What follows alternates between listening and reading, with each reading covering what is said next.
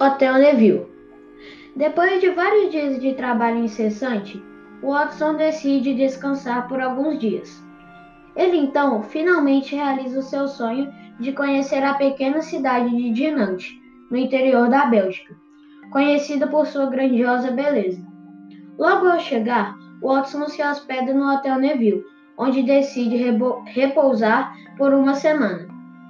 Após um, lo um longo dia de passeio, Watson viu uma aglomeração na porta do hotel e, ao chegar lá, descobre que um hóspede chamado William havia morrido.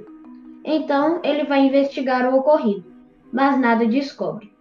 Watson decide assim enviar uma carta chamando seu parceiro Sherlock Holmes para ajudar a resolver esse caso.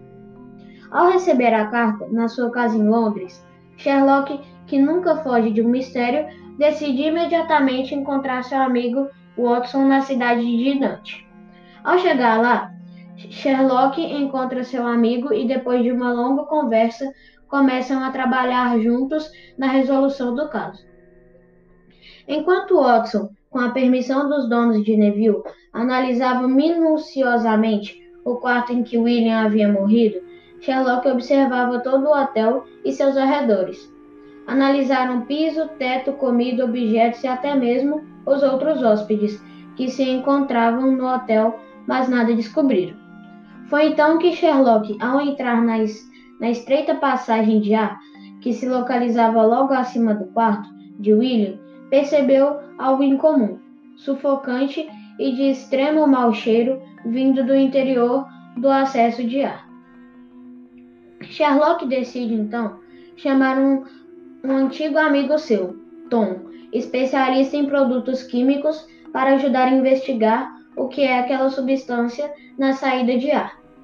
Tom, que estava trabalhando em um projeto na cidade de Namur, que fica a poucos minutos de Dinante, rapidamente chegou à disposição para ajudar Sherlock e Watson. Após recolher uma amostra e analisar tal elemento, Tom chega à conclusão que se tratava do ácido fluori fluorídrico, extremamente letal para qualquer pessoa. Após tal descoberta, Sherlock analisou cuidadosamente as bordas do quarto, por onde também escorriam partes desse, ele desse ele elemento e chegou à conclusão de que o ácido emanava em decorrência da má infraestrutura do hotel. Sherlock, então, comunicava às autoridades locais o ocorrido, e essas, por sua vez, decidem pelo fechamento do Hotel Neville.